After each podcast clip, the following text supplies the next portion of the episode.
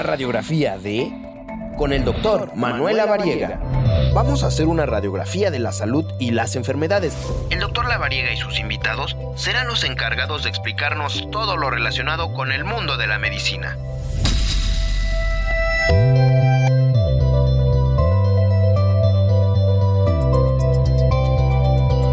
¿Qué tal? ¿Cómo están? Muy buena tarde. Me da mucho gusto de verdad a todos saludarlos. Estamos aquí ya listos.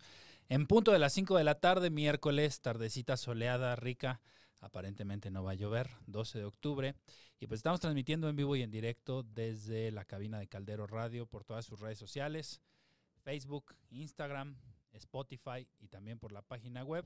Además, pues bueno, estamos en mis redes sociales. Recuerden que soy el doctor Manuel Lavariega Zaráchaga y prácticamente en todas mis redes sociales pueden encontrar justamente esta transmisión. Para los que nos están viendo de manera desfasada y nos están viendo en algún otro momento, pues también les dejamos aquí toda la información para que puedan checar lo que vamos a platicar hoy y también, por supuesto, para que puedan estar pendientes y hacerle todas las preguntas que ustedes consideren a nuestra invitada. Ahorita les voy a dar el detalle y les voy a platicar del el honor que tenemos esta tarde de tener aquí a esta gran profesional de la salud, una buena amiga, una buena persona, una buena doctora y sobre todo, pues una persona que tiene toda la experiencia, de las pocas yo diría, creo que estoy seguro de eso también, de las pocas doctoras, sexólogas, terapeutas familiares, terapeutas de pareja, que tiene reconocimiento no solo en México, sino en Latinoamérica y también en todo el mundo, porque es un referente de este tema. Así que ahorita les voy a dar todos los detalles de nuestra invitada. Así que, sin más, mi querido Cha, Jazz, a quienes también les agradezco que están en la producción. Recuerden, soy el doctor Manuel Lavariega Sarachaga y vamos a pasar esta cápsula para dar la introducción a nuestra invitada.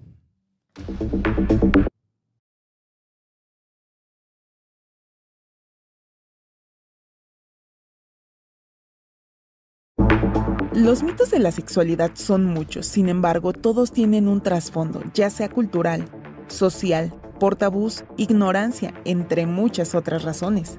Todos estos mitos han llevado a que la sexualidad sea un tema difícil de tocar.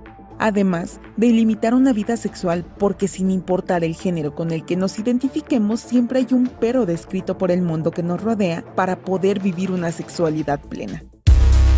Afortunadamente el acceso a la información ha permitido que todos tengamos datos precisos y que podamos tener una mayor apertura en este tema, facilitando así el vivir nuestra sexualidad. Aunque lo más recomendable es siempre apoyarnos de un profesional de la salud para poder vivir una sexualidad plena y segura. El doctor Manuel Lavariega y su invitada la doctora Claudia Rampazo nos darán la radiografía de los mitos y las realidades de la sexualidad.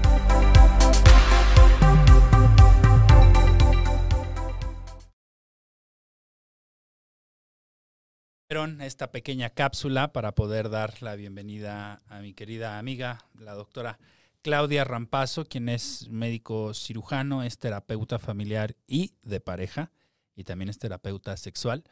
Es parte de la Sociedad Médica del Hospital Español y de verdad es una líder de opinión en este tema. Anda por todos lados, viaje y viaje, y teniendo diferentes conferencias en diferentes congresos de diferentes especialidades y de verdad es un referente, así que los invito y las invito a todos y a todas.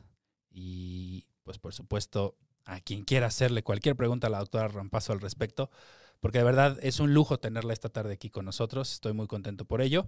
Y bueno, pues doctora, bienvenida por favor. Muchas gracias Manuel, qué linda invitación, qué linda presentación, te lo agradezco mucho, estoy muy honrada de estar aquí contigo, con tu audiencia. Y creo que sí, pues es un tema interesante. Tú lo propusiste y yo luego, luego acepté. Dije, sí, mitos y realidades con respecto a la sexualidad, creo que es una gran, un, tema muy importante porque como lo decía efectivamente la pequeña introducción que escuchamos y que vimos, eh, pues ¿por qué hay mitos y por qué hay malos entendimientos o prejuicios en torno a un tema, bueno, pues habitualmente porque es un tema que nos da miedo, habitualmente es un tema que nos da vergüenza, habitualmente es un tema de que no se habla. Eh, es un tema alrededor del cual hay ciertas creencias que no necesariamente son la verdad y todo esto como para satanizarlo, para desvirtuarlo, para evitar que la gente lo viva. Y el erotismo y el sexo en general, bueno, pues ni se diga, ¿no? Ciertamente es un tema eh, con el que el ser humano ha estado enojado a lo largo de la vida o ha estado rechazando el placer a lo largo de la vida. Mucho ha tenido que ver la, educación eh, judeocristiana, ¿no? la religión ha tenido que ver en todo esto. O sea, en, muchas religiones se sataniza el placer, se sataniza el encuentro sexual, se sataniza el orgasmo, se sataniza hablar del tema, se sataniza el dar educación al respecto.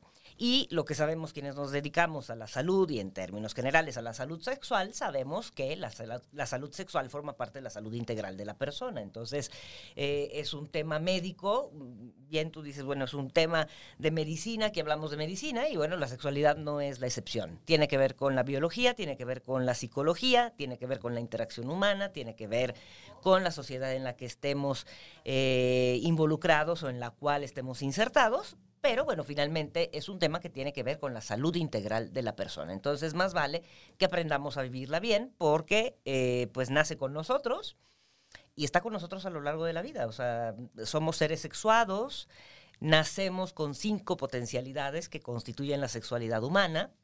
¿No? Porque cuando hablamos de sexualidad uno dice, ah, bueno, si los genitales, el orgasmo, el placer, ¿no? La eyaculación, las relaciones sexuales, todo eso es sexualidad. Sin embargo, sabemos que la sexualidad comprende cinco elementos, que son la identidad de género, es decir, quién soy, la orientación sexual, es decir, hacia quién me siento atraído o atraída, tanto identidad como orientación no se eligen, no se escogen, no se contagian, no se quitan concursos de fin de semana, ¿no? Por ahí dicen, bueno, es que mi hijo es homosexual, lo voy a llevar a un curso de fin de semana para que se le quite lo gay como si fuera una enfermedad. O sea, para empezar, eh, pues eso es una manifestación inequívoca de ignorancia y de desconocimiento. La orientación sexual es una característica del ser humano y ser homosexual o bisexual o asexual no es ninguna anomalía, es una posibilidad del ser humano. La mayoría somos heterosexuales, pero hay una gran diversidad de posibilidades que siempre han existido y siempre existirán. En cuanto a la identidad de género, no solamente somos rosa y azul, niños y niñas, hombres y mujeres, también sabemos que hay una gran diversidad. Eh, cada vez hay más términos que describen ¿no? las posibilidades que hay entre un varón con genitales masculinos que se sienta a gusto con sus genitales y una mujer que se viva como mujer y esté a gusto con sus genitales femeninos y por otro lado, entre estos dos, esta, esta, binariedad, ¿no? que cuando hablamos de géneros binarios nos referimos a masculino y femenino, pero en el medio hay un sinfín de posibilidades que también tenemos que reconocer y que también tenemos que entender que existen y van a seguir existiendo, no es una moda, simple y sencillamente ha habido mucha más permisividad y ha habido mucha más posibilidad de hablar al respecto. ¿no? Pero personas que no se sientan a gusto con los genitales que tienen, personas que no se identifiquen ni con los genitales masculinos ni femeninos, o eventualmente sean género fluido y se identifiquen pues con, con, ambos géneros dependiendo del día de la semana o del mes, ¿no? Entonces, hay personas que no se definen como eh, eh, el doctor Manuel, la doctora Claudia, sino como ninguno de los dos o eventualmente los dos juntos. Entonces, también tenemos que entender eso. Sexualidad también incluye el vínculo afectivo, que es lo que coloquialmente conocemos como amor. Otro elemento es la reproductividad, que es la posibilidad o no de producir seres humanos que se nos parezcan. Y el tema, digo yo, taquillero, hacia donde todo el mundo se concentra cuando dicen, ay, es sexóloga, seguramente de esto va a hablar, es el erotismo. Y el erotismo hace referencia a los pensamientos, eh, eh, fantasías, actividades en torno al hecho de tener deseo sexual, excitación y orgasmo. Y cuando hablamos de mitos con respecto a la sexualidad, bueno, pues hay mitos en torno a todo, ¿no? En, torno a la identidad, a la orientación, al vínculo. Hay un sinfín de, de creencias y de situaciones que no son reales. ¿no? Entonces, no sé por dónde quieres que, empecemos, porque hay, hay, hay, cientos de mitos, creo que no vamos a acabar el día de hoy, ¿no? Pero eh, sí es importante destacar que siguen circulando por ahí, seguramente en la consulta, ¿no? Cuando ves consulta, eh, los pacientes eh, manifiestan ciertas circunstancias que decimos, pues ahí está, es una falsa creencia con respecto a lo sexual, ¿no? digo, tomando lo cotidiano, ¿no? Los hombres siempre tienen ganas. Y yo te pregunto, Manuel, ¿tú siempre tienes ganas por ser hombre? Pero sí, claro, bueno, claro. claro, los hombres siempre tienen ganas. Y no es cierto. Hombres y mujeres no siempre tenemos deseo sexual. ya está ahí la primera pregunta. Fíjate, coincidió y lo tocaste perfecto, doctora, con lo que acabas, acabas así de darle al clavo con una de las preguntas. Eh, pero, pero fíjense a todos los que nos están viendo y todos los que nos están escuchando, vean cómo en menos de cinco minutos, la doctora Rampazo tocó prácticamente todo el contenido del programa. Es una gran profesional y vean, o sea, vean el grado de involucramiento que tiene. Y por supuesto, es una gran médico, una gran profesional de la salud. Así que déjenme todos sus mensajes y creo que vale la pena que empecemos con este. Porque fíjate, aquí, aquí lo están diciendo, eh, obviamente pues no voy a decir el nombre para no, no quemarlo en, en, en, público, pero bueno, eh, tal vez sea algo incómodo para la persona que lo pregunta. Eh, me lo mando por mensaje privado además, entonces pues vamos a darle este beneficio para poder dejarlo así. Y dice justamente esto, mi pareja siempre tiene ganas, yo soy mujer, yo a veces no tengo ganas, la mayoría de las veces no tengo ganas, tengo alguna enfermedad, es anormal. ¿Qué pasa aquí con esto? Cuéntanos. Ese es un tema interesante. Mira, para empezar hay que tomar en cuenta, y para nuestra amiga que hizo favor de escribirnos, que tenemos temperamentos sexuales distintos. O sea, los seres humanos, hombres, mujeres, cualquier posibilidad intermedia, tenemos un temperamento erótico hay personas mucho más inclinadas hacia lo, erótico, son personas mucho más explícitas en cuanto a sus necesidades sexuales, buscan el sexo con más frecuencia y hay personas que tienen otro temperamento, o sea, así, así les digo a los pacientes, así como llegamos a una fiesta y eventualmente si soy extrovertida, seguramente seré el centro de atención y todo el mundo se me arremolina alrededor porque se mueren de la risa con lo que yo platico y todo el mundo se dio cuenta que ya llegué. También hay personas que llegan a una fiesta, se sientan, se toman una naranjada y no se mueven de ahí y nadie se enteró que ya llegaron. Lo mismo pasa con la sexualidad, con el erotismo, siendo más específico. Eh, o más específica. Hay personas mucho más tibias, hay personas, dicho coloquialmente, mucho más inclinadas a, la, a, lo caliente, ¿no? Tienen mucha más predisposición a tener actividad sexual. Entonces, bueno, pues así como hay personas con mucho deseo sexual o que tienen deseo sexual todos los días, pues puede que sus parejas tengan deseo una vez a la semana. Lo que nos llama la atención de esto no es tanto el que uno tenga más ganas que el otro, porque eso suele suceder. O sea, es difícil que en una pareja y a lo largo del tiempo siempre tengan deseo al mismo tiempo y siempre coincidan. Ese es un mito. Absolutamente. Entonces es como el apetito de comer chilaquiles. O sea, habrá un día que no se te antoje ni a tu pareja sí y digas, híjole, pues quiero desayunar chilaquiles. No, pues yo no. Yo quiero unos huevos estrellados, ¿no? Quiero otra cosa. Pero lo mismo pasa con el sexo. Lo relevante de aquí es que si a nuestra amiga se le fue quitando el deseo a lo largo del tiempo, a lo largo de la relación, a lo mejor estamos hablando de un deseo sexual hipoactivo, de una disminución del deseo sexual. Y esta puede obedecer a un sinfín de circunstancias, tanto biológicas como psicológicas. A modo de ejemplo, el hipotiroidismo causa deseo sexual disminuido, el hipertiroidismo también, los medicamentos antidepresivos, los anticonceptivos hormonales, el hecho, por ejemplo, que tengamos alta la prolactina, que es la hormona de la lactancia, pero que también tú sabes puede subir eh, alocadamente en otras circunstancias, tanto en hombres como en mujeres, eso aplaca el deseo sexual, el que estemos a disgusto con nuestro cuerpo, el que tengamos conflicto de pareja, el que nos sintamos más mamás que pareja, el hecho de que sintamos culpa. Es decir, hay un sinfín de posibilidades que hacen que disminuya el deseo. Entonces, si nuestra amiga nota una disminución en su deseo sexual, habrá que investigar qué es. Si en general su pareja siempre ha sido más inclinado hacia lo erótico que ella, a lo mejor estamos hablando de, que no es un problema, simple y sencillamente son distintos temperamentos eróticos. Y entonces en esos casos lo que hay es hablar y negociar.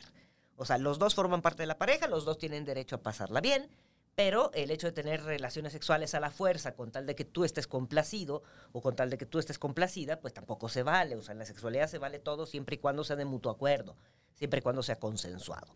Y eso de que los hombres tienen ganas siempre tampoco es real. ¿no? Porque los hombres no siempre tienen ganas. Hay hombres muy poco ganosos, y yo los veo en el consultorio, cuyas parejas ciertamente los llevan casi casi arrastrando porque les reclaman el hecho de que no sean tan pasionales, ¿no? Entonces, el deseo es una situación subjetiva. Depende de cada quien, depende de la educación que tengamos, del temperamento que tengamos, de cómo sea el vínculo de pareja, de qué tan extrovertidos seamos, de qué tan a gusto me sienta yo con el cuerpo, de un sinfín de cosas. O sea, no es tan fácil tener deseo sexual. ¿no? No, es tan fácil. Supondríamos que es algo espontáneo, que ciertamente tiene una parte eh, genética, impulsiva, congénita, ¿no? Que tiene que ver con la parte reproductiva. ¿No? Y gracias a que tenemos deseo sexual y gracias a que nos enamoramos también, es que podemos hacer pareja y eventualmente producir otros seres humanos, ¿no? Es como una trampa de la naturaleza, porque si no, pues no habría especie humana. No habría cómo. De alguna manera nos tenemos que juntar, claro. Entonces, eh, pero con todo y esto, eh, pues también hay otros factores externos que van influyendo en que las personas manifiesten o no su deseo. Y en general los hombres no tienen más deseo. Y este es uno de los mitos, así que bueno, a nuestra amiga valdrá la pena eh, revisar eso. Si hay disminución del deseo sexual, revisar qué fue lo que pasó. A lo mejor hay una situación que le está disminuyendo, quitando el deseo sexual, un conflicto de pareja, tal vez.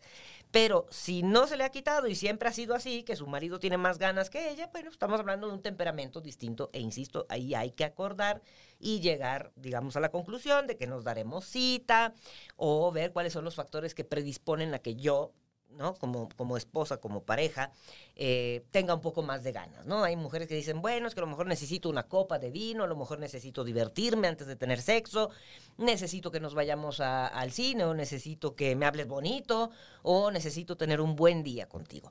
Que esa es otra realidad, fíjate. Manuel, que hombres y mujeres tenemos sexo, siempre lo digo, por razones diferentes, sobre todo en relaciones eh, de permanencia con nuestra pareja. Las mujeres solemos tener sexo cuando estamos bien. Los varones suelen tener sexo para estar bien. ¿Esto qué significa? Que un hombre puede tener un muy mal día con su pareja y aún así tener deseo de tener relaciones sexuales con ella. Pero si las mujeres tuvimos un mal día con nuestra pareja o un mal día en general, o sea, desde que se me ponchó la llanta, choqué, los niños este, estuvieron de berrinchudos todo el día, mi jefa me vio feo en el trabajo, me siento a disgusto con mi cuerpo porque ya me vi la celulitis en, en las piernas, lo que sea, puede generar una evitación del encuentro sexual. Entonces, los hombres suelen tener sexo para sentirse bien, o sea que Pueden llegar de un velatorio habiendo llorado, sintiéndose muy mal y aún así desear tener relaciones sexuales. Y las mujeres no. Las mujeres somos distintas. Entonces también esto valdría la pena analizar en la amiga que nos escribió. Y que eso es un gran punto, doctora, porque como bien lo comentas, justo tenemos diferencias biológicas cada uno de nosotros y eso es, como bien lo dijiste al principio, Tal vez yo hoy tengo ganas de desayunar chilaquiles y la otra persona quiere un huevo revuelto y entonces no vamos a coincidir y no va a haber forma de hacerlo, pues ¿no? No, y no te puedo obligar con los chilaquiles ni con el huevo revuelto. Y fíjate que están, están volando los comentarios ah, pues acá, de verdad. Eh, nos preguntan, gracias aquí al comentario, todos los comentarios los voy a dejar em, anónimos para no, no herir susceptibilidades. Sí, sí, me parece muy eh, bien. Y, creo que es parte también del tipo de tabús que tenemos que quitar, porque pues esto es libertad, esto es, tengo esta duda y es tan genuino como decir, oye, ¿dónde está tal calle? A decir, pues oye, ¿qué me pasa porque no tengo orgasmos, no? O sea, tómenlo así porque esto es libre y el objetivo de este programa pues es que todos como ustedes se sientan, pero lo que yo no quiero es herir susceptibilidades ni pisar callos que no, no, no, no, no, no vayan a salir aquí con algún conflicto. Eh, nos pregunta una, una, persona, ¿por qué es tan mal visto el erotismo? ¿Por qué tan mal visto? Bueno, lo que comentábamos en un principio. O sea, hay satanización de lo natural, hay satanización históricamente eh, del placer, ¿no? Como si el ser humano viniera a la vida eh, para pasarla mal, para sufrir, para cargar una cruz que pues, le cayó del cielo, ¿no? Como para pues sí, para no pasarla bien. O sea, digamos, la historia de la sexualidad y de cómo se fue viviendo es bastante compleja. No soy historiadora, pero para eso hay especialistas en historia de la sexualidad. Eh, uno en particular, al cual le aprendo siempre, eh, que es Juan Carlos Hernández Mejueiro. No sé si lo hayas tenido invitado, pero si no, será muy bueno que lo invites. Lo conozco, sí. Eh, y él habla, bueno, de toda la historia de la sexualidad, de lo que fue sucediendo. Y ciertamente en, en alguna época en el pasado, por ahí del alrededor de la Inquisición hubo satanización de todo lo natural. ¿No? Y lo natural implicaba la desnudez, lo natural implicaba la sexualidad o el erotismo, lo natural implicaba bañarnos, lo natural implicaba enseñar el cuerpo, mostrar el cuerpo, razón por la cual las personas no se bañaban, no hablaban del tema sexual, el tener sexo era una situación eh, completamente eh, vergonzosa la desnudez era una situación vergonzosa, el bañarnos desnudos era una situación vergonzosa. Tú sabes que en alguna época histórica la gente se bañaba vestida. Con ropa, claro. Con ropa, ¿no? Que dices, bueno, pues, qué barbaridad, ¿no? Sí, claro. Sí, se metían a lavar la ropa. Sí, exacto, de una vez mataban dos pájaros de un tiro, ¿no? Que, digo, en, épocas, épocas, actuales lo puedo no entender si quiero bañarme y lavar la ropa a la vez, pero bueno, en ese entonces no era esa la, razón. Entonces, se ha satanizado el erotismo históricamente porque hay eh, cierta animadversión al placer, o sea, el placer del ser humano, el que la pase bien, el que esté en contacto con otro ser humano, el que nos captemos con un lenguaje no verbal completo como lo es el erotismo, es mal visto, ¿no? No se vale que disfrutemos, no se vale que eh, la pasemos bien, ¿no? Hay satanización del placer, básicamente es eso. Y desafortunadamente, pues venimos arrastrando toda una cultura, entre otras cosas, de satanización femenino en particular, ¿no? El masculino todavía lo, lo toleramos y lo entendemos, pero el femenino, ay, no, ¿no? La mujer no puede sentir placer o venimos de esa cultura, ¿no? Y sabemos que eso es un mito. Eh, y, hay muchos mitos en torno al placer, en torno al orgasmo. Digo, no sé cómo andan las preguntas ahorita, pero bueno, de los mitos que hay es que si no tienes orgasmo, entonces no lo estás disfrutando. Ese es un gran mito con respecto a los encuentros sexuales. Déjenme comentarles que el orgasmo es la cereza del pastel, Manuel. Yo no sé qué, qué opines tú como hombre adulto con una historia en tu vida sexual, pero habrá veces que no tengamos orgasmo y de todas maneras la pasemos bien. Sabemos que el orgasmo es un reflejo que normalmente le, le sigue a una, a una circunstancia de excitación sostenida, ¿no? a esta etapa de excitación o meseta, como le quieran llamar. Y el orgasmo se produce como un reflejo, ¿no? Naturalmente, que no se puede pedir, no se puede exigir, no se puede obligar, sí se puede simular, ¿no? En el caso de las mujeres, hay muchas mujeres simuladoras y bueno, pues lo simulan justamente para taparle, taparle el ojo al macho, digo yo, es decir, para eh, como darle este trofeo a su compañero del sexo masculino, porque además eh, esto va relacionado a otro mito, ¿no? Que si el hombre, si la pareja femenina de un hombre que se queje de no tener orgasmo es culpa del hombre, pues ¿cómo va a ser culpa de otra persona? El orgasmo es de quien lo trabaja, es como la tierra, ¿sí? El orgasmo es de quien busca las sensaciones necesarias para que se desencadene en su cuerpo el orgasmo. Entonces, como ser humano, sabré de qué manera me muevo, qué estímulo necesito, qué necesito que me diga la pareja, en qué postura necesito estar, con qué intensidad la fricción, si es que hay fricción, o con qué intensidad el tocamiento, qué pensamiento tengo que tener en la mente, qué necesito oler para que esto me estimule. Es decir, el orgasmo lo conoce uno en su propio cuerpo en la medida en la que lo fue descubriendo a lo largo de la vida y para esto necesitamos pues el autoconocimiento que nos da la autoerotización. Sabemos, Manuel, que los seres humanos nos, nos tocamos los genitales desde la vida intrauterina. Los niños con más facilidad que las niñas porque tienen pene, el pene protruye del cuerpo, está más a la mano, ¿no? Entonces los fetos ya de término, pues así como agarran el cordón umbilical, también se chupan el dedo y también agarran el pene y se dan cuenta que sienten rico, ¿no? Porque hay muchas más fibras nerviosas en el pene, en los labios, ¿no? Este, en algunas partes de su cuerpecito que en otras, ¿no? Entonces, pues al tocar el pene, pues sienten esta sensación placentera y cuando nacen, pues sienten la misma sensación placentera, niños y niñas. Los niños más explícitamente se tocan el pene, bebecitos, las niñas más bien eh, eh, cruzan las piernitas, ¿no? Y aprietan las piernitas justamente para estimular la zona vulvar y el clítoris, que por supuesto todavía no captan tantas sensaciones placenteras como en la pubertad, que ya hay desarrollo hormonal y ya se desarrollaron, pero por lo pronto se siente rico. Entonces, bueno, niños y niñas se masturban y es, bueno, término feo, pero bueno, tocan sus genitales en el afán de buscar sensaciones placenteras, porque masturbación significa perturbarme a mí mismo, imagínate tú. Qué, qué, qué cosa, ¿no? La, palabra masturbación viene de masturbar en latín, perturbarme a mí mismo en el favor. Pero bueno, todo el mundo conoce el término masturbación. Y hay un sinfín de mitos en torno a la masturbación que tampoco son ciertos, ni nos deja tontos, ni deja impotencia, ni nos deja infértiles, ni salen pelos en las manos. sí, seguro te lo han contado, claro. Este, entonces, bueno, nada de eso es cierto. Eso también es producto de estas percepciones mil ideas. unas tonterías que vienen de la ignorancia y del, del prejuicio. Pero entonces eh, la, autoerotización que empieza en la pubertad, y digo autoerotización porque ella lleva otra intención, está acompañada de fantasías, ¿no? El, chavito y la chavita, em, jovencitos, pues, ya tocan sus genitales con la intención de obtener eventualmente un orgasmo, que ya tienen orgasmo, en el caso de los chavos, pues a los 12, 13 años ya pueden eyacular. Entonces, bueno, es una actividad digamos, muy distinta a la que ocurre en la infancia, en donde hay un tocamiento de los genitales para sentir rico y ya sin mayor intención. Eh, mito ahí no causa daño, al contrario, está documentado, hay estudios muy serios que indican que las personas que nos autoerotizamos a lo largo de la vida tendremos menos disfunciones y problemas sexuales a lo largo de la vida si lo comparamos con aquellas personas que no lo hicieron. Y cardiovasculares. Y cardiovasculares además, exactamente. El coito per se tiene, es un protector cardiovascular y un estudio muy largo, prospectivo, que hicieron por allá en el Reino Unido. El estudio Sirfili, así se llama, por, por el pueblo en el que lo hicieron, pero bueno, siguieron durante 10 años a, muchos hombres y aquellos que tenían dos o más orgasmos coitales, o sea, con relación sexual, dos o más orgasmos eh, a la semana, reducían en más del 50% el, la posibilidad de un infarto en el corazón comparado con aquellos hombres que tenían una o menos relaciones sexuales coitales orgásmicas al mes. Entonces, bueno, está documentado que tener sexo, tener orgasmo, nos hace bien.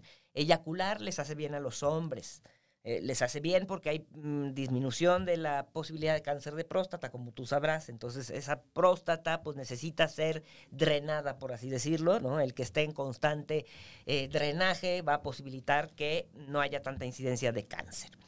Y bueno, en torno a estos mitos de que si el orgasmo es el centro del encuentro sexual, no. El orgasmo puede ser un accesorio del encuentro sexual. Para muchas mujeres es difícil alcanzar el orgasmo, lo sabemos. Los hombres se quejan más de eyaculación precoz que de imposibilidad para alcanzar el orgasmo. O sea, hay hombres que no alcanzan el orgasmo también, ¿no? Que se llama anorgasmia masculina. Pero quienes se quejan más de anorgasmo o de imposibilidad de orgasmo somos las mujeres. Más o menos el 20%, al 20% de las mujeres en el mundo les cuesta trabajo alcanzar el orgasmo. Y bueno, uno de los mitos es que eh, buscando allá dentro de la vagina vamos a encontrar el orgasmo necesariamente y no. La verdad es que el 80% de las mujeres alcanzamos el orgasmo con estimulación clitoridia. O sea, Sí, sí, que sí hay distintos orgasmos, hay unos más intensos y hay unos menos intensos. Por ahí decía Freud que los, los orgasmos clitoridios, clitoridios perdón, eran infantiles, imagínate tú. ¿No? Todos estos prejuicios con... con mitos. mitos, sí, sí, sí. Y no, pues la realidad es que podemos obtener el orgasmo por estimulación de los pezones. Ahí tengo pacientes afortunadísimas que tienen orgasmo con un beso de lengua, de lengua en la boca, ¿no? Que dices, ay, qué maravilla, que no le cueste trabajo. es la minoría, pero bueno, para que veas, ¿no? Y hay mujeres que no, pues que necesitan el vibrador en el clítoris y un estímulo intravaginal. Y aparte que les toquen los pezones y aparte que las estén besando, ¿no? Eh, de lengua y, y y además imaginar un sinfín de cosas y solo si alcanzan el orgasmo. Entonces, no, no siempre lo alcanzamos, puede haber problemas, el orgasmo no es responsabilidad de la otra persona, es responsabilidad de cada quien. Entonces ya dejen de, le, de echarse la culpa, señores, de que por mi culpa ya no alcanza el orgasmo. No, usted no tiene nada que ver, el orgasmo es de cada quien. Otro mito, el tamaño del pene, ¿has escuchado ese? Pene pequeño no va a sentir nada o no va, a no va a proveer placer en su pareja, eso tampoco es cierto. El tamaño de los genitales no tiene relación alguna con la cantidad de placer que uno pueda llegar a sentir. ¿Ok? Entonces, ni se preocupen por el tema. Ciertamente hay como toda una cultura centrada en el, en, el pene, ¿no? La cultura falocéntrica. En el pene que tenga que estar erecto siempre. Que la erección sea del 100% que toda vez que se recibe un, un, estímulo erótico eficaz, te tiene que haber erección. ¿no? Que los hombres tienen que tener deseo y buenas erecciones toda la vida. Que si no tienen erección es que están enfermos o ya cambiaron de orientación o que la mujer ya no les atrae. Es decir, hay un sinfín de, eh, digamos, que, creaciones mentales en torno al hecho de que eh, el pene tenga que ser de tal tamaño, se tenga que erectar siempre. La realidad es que no, independientemente del tamaño, el hombre y la mujer pueden percibir el placer y además el coito no es la única forma de alcanzar el placer, ¿no? Cuando las personas dicen otro mito, no, es que si no hay penetración no es sexo, si no hay penetración no es una relación sexual, pues claro que sí es una relación sexual. ¿No? Por relación sexual entendemos una interacción erótica entre dos personas, Que al acercar sus cuerpos, al hablarse, al echar a andar todos los sentidos que tienen, bueno, pues disfrutan mutuamente de esta eh, sensación de vivir el deseo, de excitarse y eventualmente alcanzar el orgasmo. El orgasmo es una opción, si no hay orgasmo eso no significa que el resto del pastel no valga la pena, el orgasmo es la cereza del pastel, es una cerecita que dura 13 segundos, ¿no? Entonces centrar todo el encuentro sexual en que haya o no haya orgasmo, pues se me hace una cosa terrible. Así que, bueno, por favor, tranquilícense. Si no sienten orgasmo, es normal que no siempre lo sintamos. Si recurrentemente no alcanzo el orgasmo, entonces sí, busquen la ayuda de un terapeuta o una terapeuta sexual. A lo mejor algo pasa, no, han explorado bien su cuerpo, no lo conocen bien, eh, a lo mejor la técnica es inadecuada, ¿no? A lo mejor no se sueltan lo suficientemente bien, a lo mejor no están suficientemente excitados o excitadas. Entonces, bueno, habrá que encontrar la razón de esa anorgasmia. Y yo creo que aquí dijiste, busquen la ayuda de un terapeuta o de una terapeuta que les pueda apoyar. Y justo yo creo que es el momento en el que les des a todos los que nos están viendo y nos están escuchando para poderte hacer la siguiente pregunta. Claro. Antes, danos tus datos, dónde te encuentran, dónde te buscan. Miren, si buscan Claudia Rampazzo, seguramente aparezco por ahí en Google. Con, con doble Z. Con doble Z como pizza, exactamente, Claudia Rampazzo. Y si no, me pueden encontrar en em, Twitter, en arroba DRA de doctora Rampazzo con doble Z. Me pueden encontrar en Facebook como Claudia Wally Rampazzo Bonaldo, que son mis nombres y mis apellidos. En Instagram como la verdadera eh, Claudia Rampazzo. Es que cambié de cuenta, entonces otra ya quedó como falsa, pero esta es la verdadera Claudia Esta es la buena, la original. Si quieren en el consultorio, les dejo el teléfono 55 5203 1179. Repito, 55 5203 1179. Y eh, bueno, pues estoy en el Hospital Español, pero bueno, valdría la pena que primero me escribieran, viéramos de qué pasa, qué pasa, ¿no? Si les puedo ayudar o no les puedo ayudar, sacamos la cita y ya nos vemos con calma, ya sea presencial o por Zoom, ¿no? Que ya es la nueva modalidad desde que La consulta virtual. La consulta virtual dichosa. Perfecto. Oye, pues yo creo que ahora ya aprovechando que nos diste tus datos, hay un amigo que ahora vamos a dejarle el paso a los caballeros que también nos están viendo Sí. y nos dice justamente, tiene 35 años y dice que tiene problemas ya de erección. Sí. Eh, tú eres la experta, tú le vas a dar el detalle, pero dice, tengo 35 años, tengo problemas de erección, no tengo erecciones tan sostenidas, tan firmes, eh, más o menos de unos seis meses hacia la fecha. Ok. Y eso me preocupa. Ya he revisado urólogos, no tengo problemas. Ya revisé mi próstata, no tengo problemas. Ya revisé estudios de tiroides, no tengo problemas. Ajá. Pero sí es evidente que no tengo las mismas erecciones que tenía hace dos o tres años. Ok, bueno, tiene 35 años. Normalmente la, la mayor incidencia, prevalencia, perdón, de disfunción eréctil es a partir de los 40, pero eso no quita que haya hombres de 20 con problemas de erección, problemas de 25. Eh, Problemas, hombres de 25 con problemas de erección, hombres de 30 o de 35 años, es decir, son jóvenes. Hay que ver, digo, dio algunos datos, pero yo no sé si fuma, no sé si bebe, y si fuma, si bebe en exceso, si consume alguna otra sustancia. A ver, ahorita le preguntamos aquí que nos lo Eh, ponga. Exactamente, que nos lo ponga. Eh, me gustaría saber si tiene o no tiene erecciones espontáneas. ¿A qué me refiero? Ustedes los varones bien saben, ¿no? Que desde jovencitos, desde la pubertad, por lo pronto, cuando amanecen, ¿no? Normalmente entre 6, 7 de la mañana o a veces en la madrugada, se despiertan, se levantan a hacer pipí y se dan cuenta que su pene está erecto. O bien se levantan en la mañana y su pene está erecto de tal manera que a veces hasta tienen que esperar a perder la erección para poder orinar. Entonces, estas erecciones matutinas, el hecho de que estén presentes, es un dato de salud. Si un hombre tiene erecciones matutinas, significa que anatómicamente eh, su pene está bien. La circulación está bien. La conducción nerviosa está bien.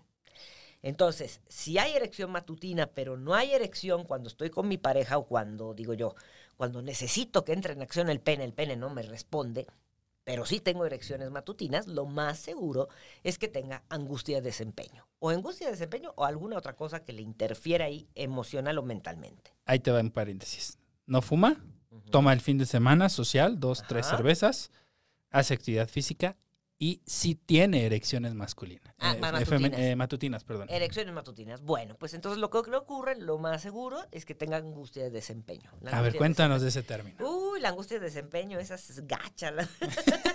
Es de la mala. Esa es la mala. Tengo Eso. pacientes que dicen, no, yo insulto mi pene en la mañana porque está erecto ahorita que no lo necesito y cuando lo necesito no está erecto. Bueno, la angustia de desempeño es un mecanismo, eh, digamos, de, pues que, tiene el organismo como para protegernos, pero nos protege a la vez que nos perjudica. ¿Por qué? Porque el hombre que tiene angustia de desempeño siente una sensación inminente de fracaso. Es decir, si ya no tuvo erección dos o tres veces en el encuentro con esta pareja, la cuarta o quinta vez que llega ese encuentro sexual va a llegar con una angustia terrible, ¿no? De que como no se me erectó el pene tres veces, lo más seguro es que vuelva a suceder lo mismo. Entonces, el anticiparme al fracaso, el suponer que las cosas van a salir mal, el suponer que no vuelvo a tener erección porque así me pasó las veces pasadas, hace que esté yo como hombre angustiado. Bueno, y si tengo a una pareja además que esté ahí de espectadora, ¿no? Peor tantito, ¿no? Porque hay veces que las parejas son así, a ver, a ver si ahora sí, ¿no? Entonces, a ver si hoy sí. A ver si hoy sí, o sea, esta actitud de, de reto más angustia. Cuando estamos angustiados, Tú lo sabes bien, Manuel, eh, hombres y mujeres secretamos adrenalina y noradrenalina, que son dos hormonas que permiten que se salve nuestra vida. ¿Por qué? Porque son las hormonas que secretamos cuando estamos en una situación de angustia o de peligro inminente.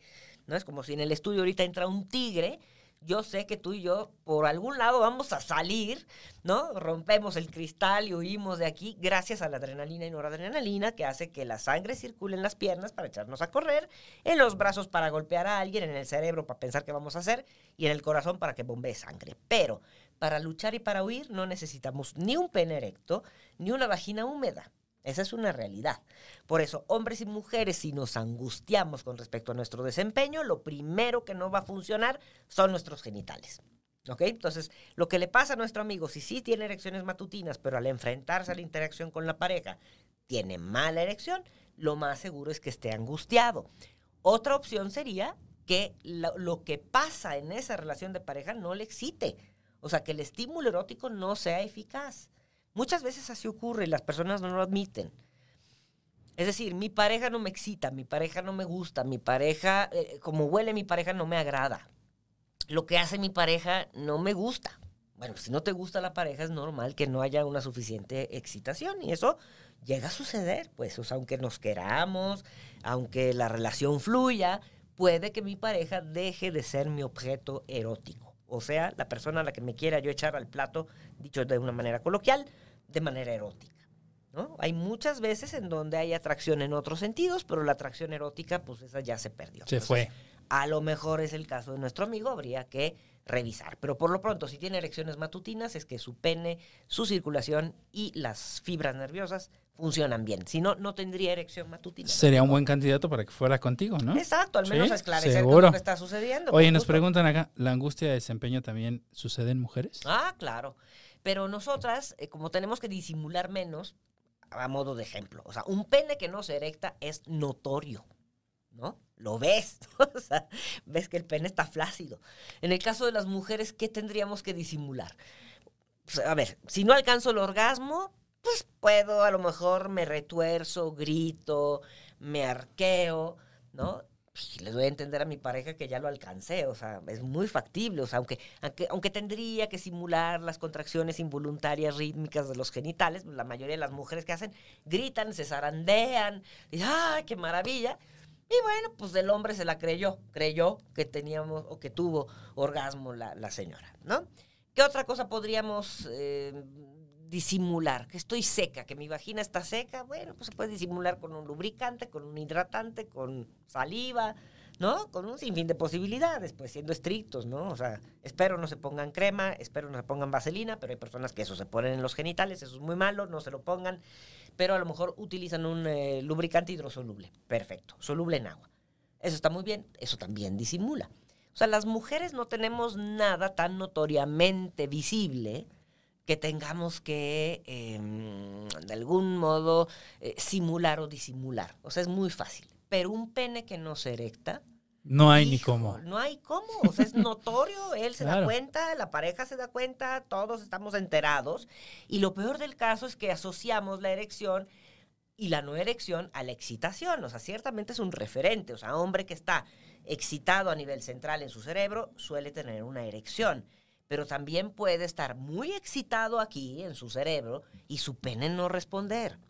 Sí, eso es disfunción eréctil. Y hay muchos hombres que dicen, es que sí estoy excitado, es que sí me encantas, es que sí me gustas, es que sí quiero tener relaciones sexuales ahorita, pero no me responde, mi, no me responde el pene, ¿no? O mi compadre, como le dicen algunos, algunos le ponen en apodo no me está respondiendo, pero sí estoy excitado y sí me gustas. Entonces, bueno, aquí otro, otro, otro tema que tiene que ver con esto, lo que suponen las mujeres cuyo compañero tiene una mala erección. O sea, las mujeres cuyo compañero tiene una mala erección suponen que no le gustan a su compañero, ¿no? No te gusto, por eso no se te erecta el pene. Tienes otra, es otra hipótesis, ¿no? Muy femenina. Tienes a otra mujer, tienes sexo con esa otra mujer y por eso conmigo no se te erecta. Otra, no me amas. Si me amaras tendrías erección. ¿No? Pero esos son mitos. Mitos. ¿eh? O sea, sí han hecho encuestas. de Anótenlos, que- anótenlos. anótenlos, No me amas. No es cierto. El hombre puede estar profundamente enamorado y le gusta a su mujer y todo, pero tiene las arterias tapadas. Y esto siempre lo digo, en varones mayores de 40 años, las causas de disfunción eréctil ahí sí suelen ser más biológicas, como cuáles. Pues estamos en México. Diabetes mellitus, causa número uno de disfunción eréctil. Hipertensión arterial.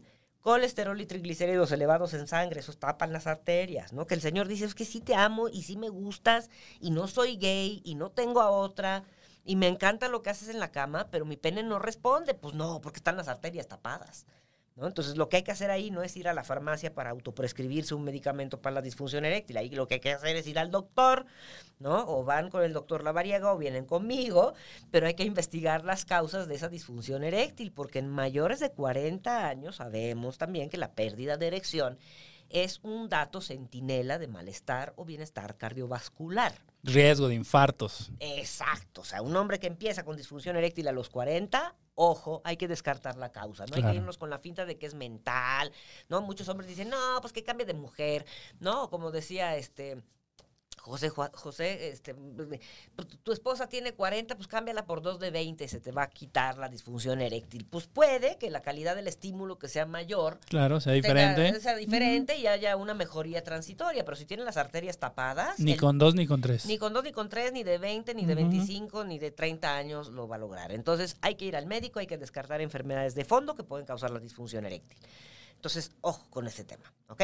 Entonces, este, ya, ya, ya me perdí con la pregunta, pero bueno, ciertamente, entonces, este, cuando no hay erección, las mujeres suponen ciertas cosas. Y, como les decía, la angustia de desempeño es justamente el hecho de no poder disimular el que estoy creyendo que algo me va a fallar. ¿Por qué? Porque ya me falló muchas veces. Entonces, lo más seguro es que me vaya a fallar de nuevo. Entonces, secreto adrenalina y noradrenalina. Mi cuerpo eh, se prepara para luchar y para correr. ¿No? Que dices, ¿pero qué le pasa al cuerpo? Claro, el cuerpo dice, la mente dice, vete de aquí, o sea, vete corriendo. ¿no? El tener relaciones sexuales es peligroso, te vas a angustiar más, mejor lárgate corriendo, ¿no? Entonces, la sangre circula en las piernas y en los brazos, como si se apareciera un tigre y el hombre tuviera que luchar. Y entonces, no se presenta la erección, a pesar de que él dijera, es que estaba todo puesto. Ella está guapísima, o mi pareja me encanta, independientemente si sea ella o él, está guapísimo, está guapísima, me encanta, todo huele rico, todo estaba puesto, eh, teníamos la intención de tener relaciones sexuales, nos amamos profundamente y el pene no me responde. ¿Por qué? Pues por estas causas. La angustia y desempeño puede estar presente siempre. Y además puede haber episodios de angustia y desempeño, ¿eh? O sea, cuando estrenas pareja, cuando estás de vacaciones, cuando son este, situaciones muy, muy, eh, que tuvieron como mucha preparación, ¿no? Como muchas parejas llegan a consulta y dicen, no, es que la luna de miel fue fa- fatídica, justo la luna, la noche de la de bodas, ¿no? Antes de la luna de miel, o toda mi luna de miel fue una, un desastre sexual. ¿no? Porque tenían unas expectativas, o sea, maravillosas, ¿no? Es decir, pues, todo va a salir muy bien, nunca lo hemos hecho, pero va a salir muy bien, ¿no? Que ese es el tema también de la virginidad, ¿no?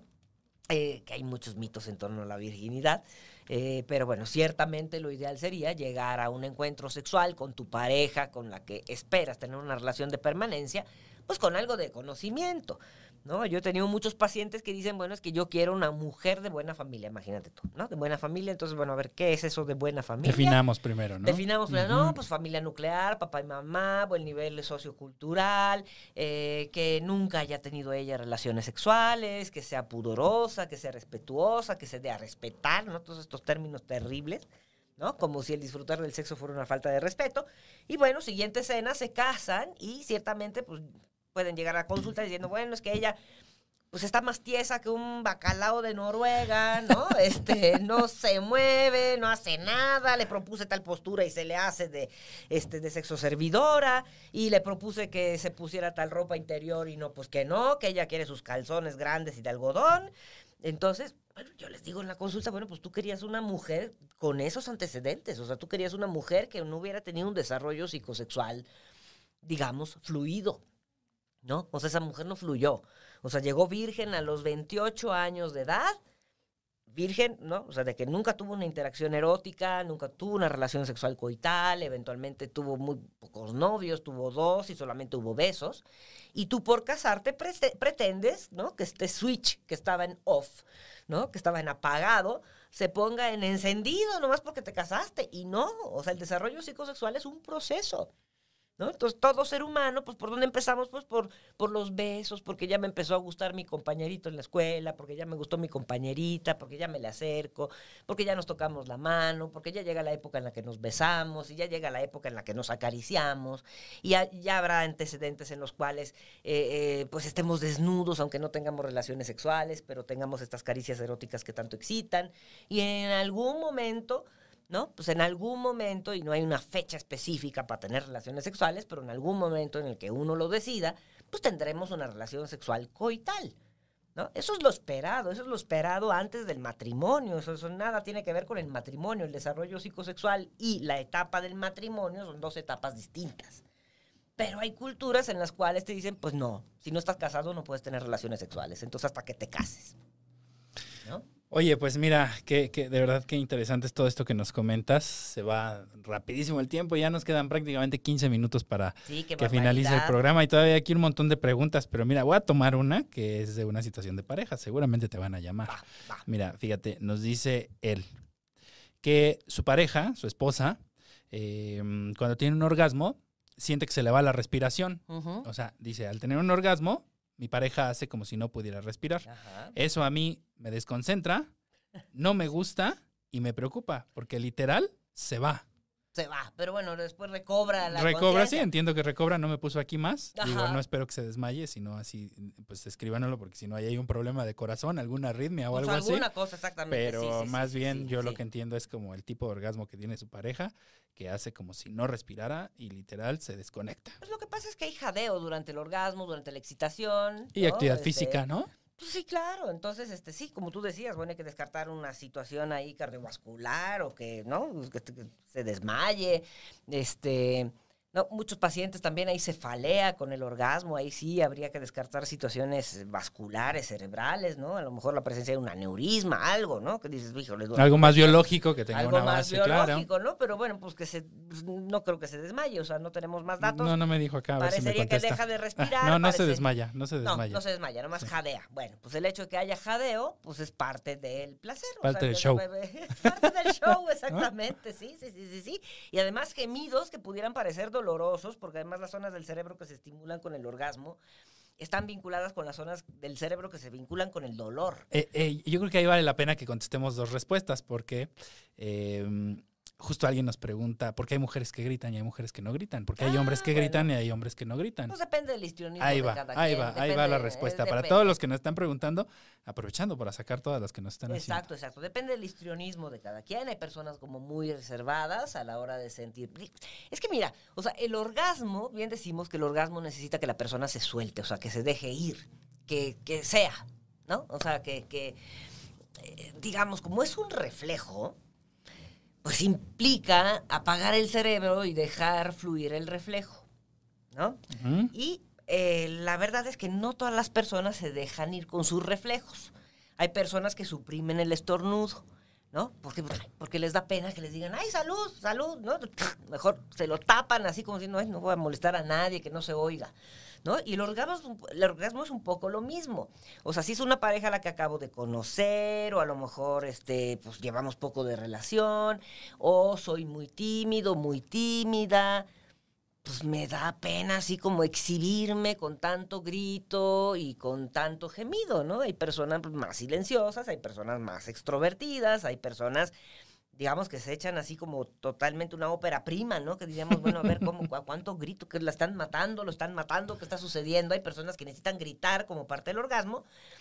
Y bueno, hay unos gemidos que sí parecería que están matando a alguien, ¿no? Entonces, e, estos gemidos, te decía, bueno, que suelen ser espontáneos, aunque hay muchas personas que los reprimen, eh, tienen que ver con el dolor, pero no porque duela el encuentro sexual, sino porque cerebralmente las zonas estimuladas son comunes tanto las del, las del dolor con las del orgasmo. Entonces, pues es importante entender que no todo mundo gime y no todo mundo la pasa bien gimiendo. O sea, no crean que porque la pareja es silenciosa, pues no la está pasando bien. O sea, a lo mejor la está pasando bomba, pero no es tan extrovertida y no es tan explícita y no es tan histriónica como a lo mejor otras parejas que hayamos tenido.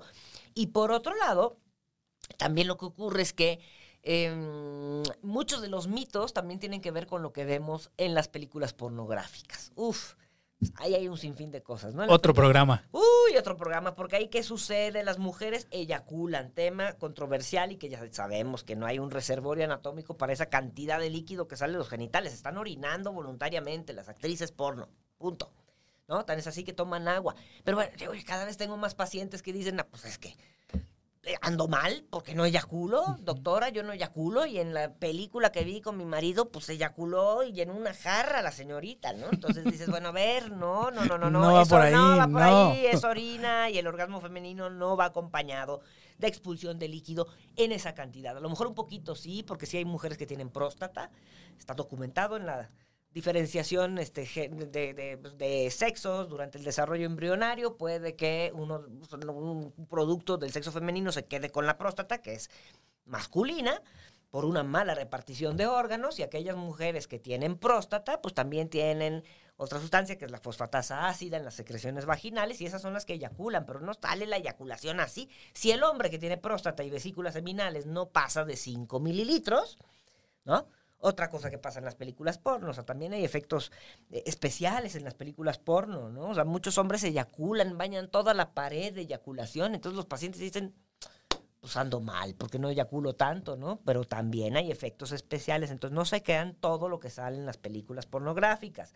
Tanto gemido, tanto grito, relaciones sexuales que duran hora y media, dos horas, mujeres encantadas haciendo el sexo oral durante 40 minutos sin que les duela la quijada, la articulación temporomandibular ni la garganta, pues es irreal. O sea, lo que vemos en la pornografía es una ciencia ficción del sexo y desafortunadamente nos influye y nos influye a tal nivel que llevan a las personas a consulta, ¿no? A decir, estoy mal. A sentirse mal a sentirse mal, a decir, no, pues soy anormal porque esto que veo en la película porno a mí no me pasa, ¿no?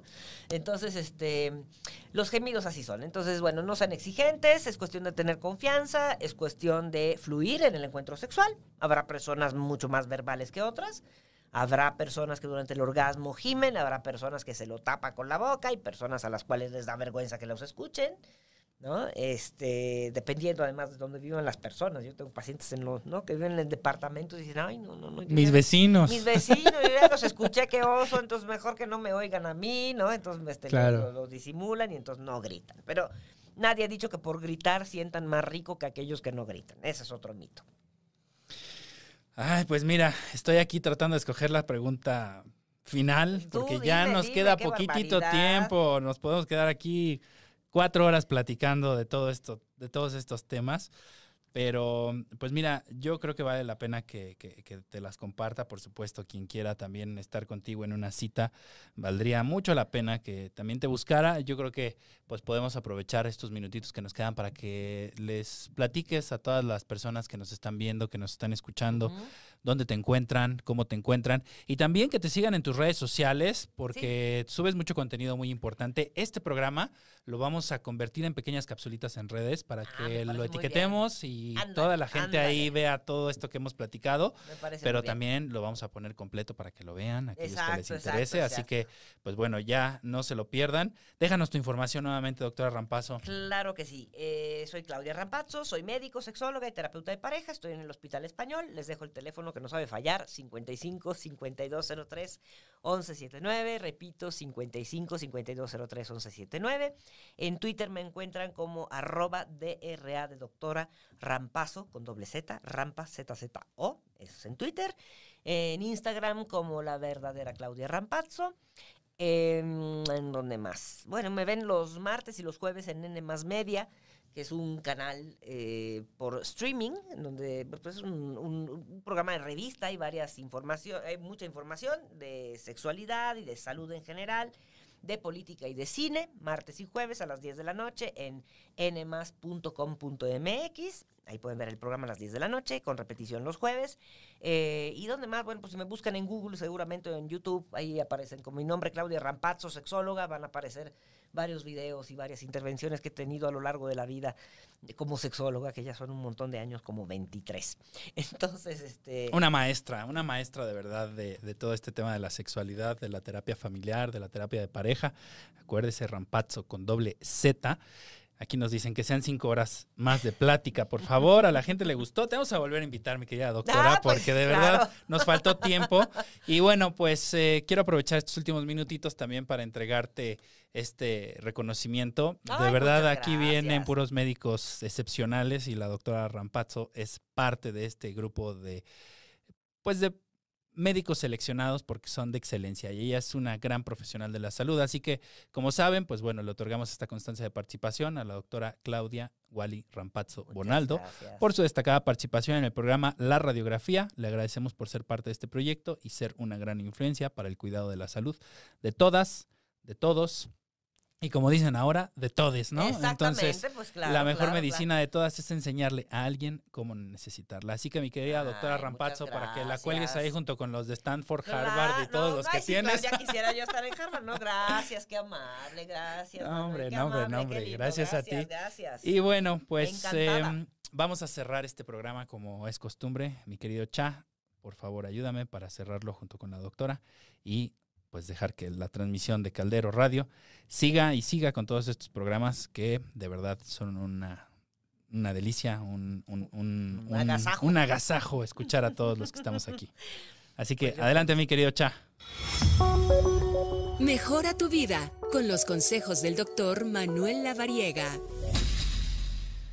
Pues bueno, yo creo que vale la pena aquí cerrar con esta pequeña reflexión, independientemente de, como bien dijiste, el color, el gusto, hombre, mujer, mujer, mujer, hombre, hombre, hombre, mujer, hombre, como ustedes quieran. Finalmente cada quien es libre de ejercer su sexualidad como lo quiera, siempre y cuando sea de mutuo de acuerdo. mutuo acuerdo, como y lo seamos dijiste. mayores de edad. Pues eso es otro tema importante, ¿no? Que los dos seamos mayores de edad. Exacto, entonces aquí dice, para que reflexionen, tu cuerpo, tu elección y tus derechos. Así es. Así que con esto despedimos este programa. Les recuerdo, ella fue la doctora Claudia Rampazzo, yo, el doctor Manuel Avariega.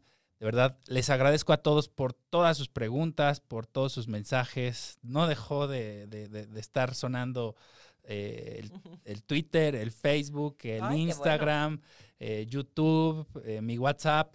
Vamos a responder cada uno de ellos. Se nos acaba muy rápido el tiempo, entonces quisiéramos platicar de todo, pero bueno, promesa, vamos a volver a Lo invitarte. Vamos a hacer, claro que sí. Te vamos a seguir, te vamos a ver ahí en todos los espacios que ya nos comentaste. Y pues bueno, les recuerdo que vamos a estar aquí todos los miércoles en punto de las 5 de la tarde con diferentes invitados. Viene la próxima semana la doctora Paola Ruano. Paola González Ruano, de hecho. Ella es odontóloga y vamos a platicar de todo este tema del cuidado de la boca, de los dientes, de las encías, de la lengua y todo esto que pues finalmente nuestra sonrisa, dicen, es nuestro espejo, ¿no? Claro, Entonces hay que cuidarlo y sobre todo pues estar enterado de esto que nos puede afectar. Así que bueno, sin más les agradezco mucho. Recuerden seguirme en redes sociales, recuerden seguirme en mi página web y sobre todo también estar pendiente de todo lo que publicamos, que bueno, el único objetivo que tenemos aquí es cuidar su salud y ayudarles a que ustedes entiendan todos estos técnicos, términos técnicos de manera más sencilla y juntos hagamos una sociedad más saludable. Así que muchas gracias, mi querida doctora. Al contrario, gracias a ti, Gracias a Manuel, todos por vernos y escucharnos y nos vemos en la próxima semana. Que tengan excelente tarde. Chao.